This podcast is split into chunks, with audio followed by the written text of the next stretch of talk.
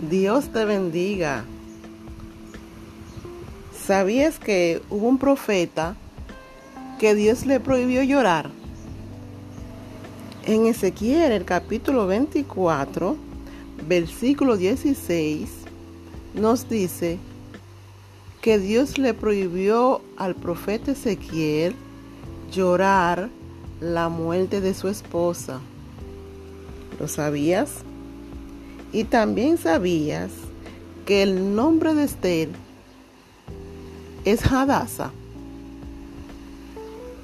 Esther capítulo 2 versículo 7 nos dice que el nombre hebreo o judío de Esther es Hadassah.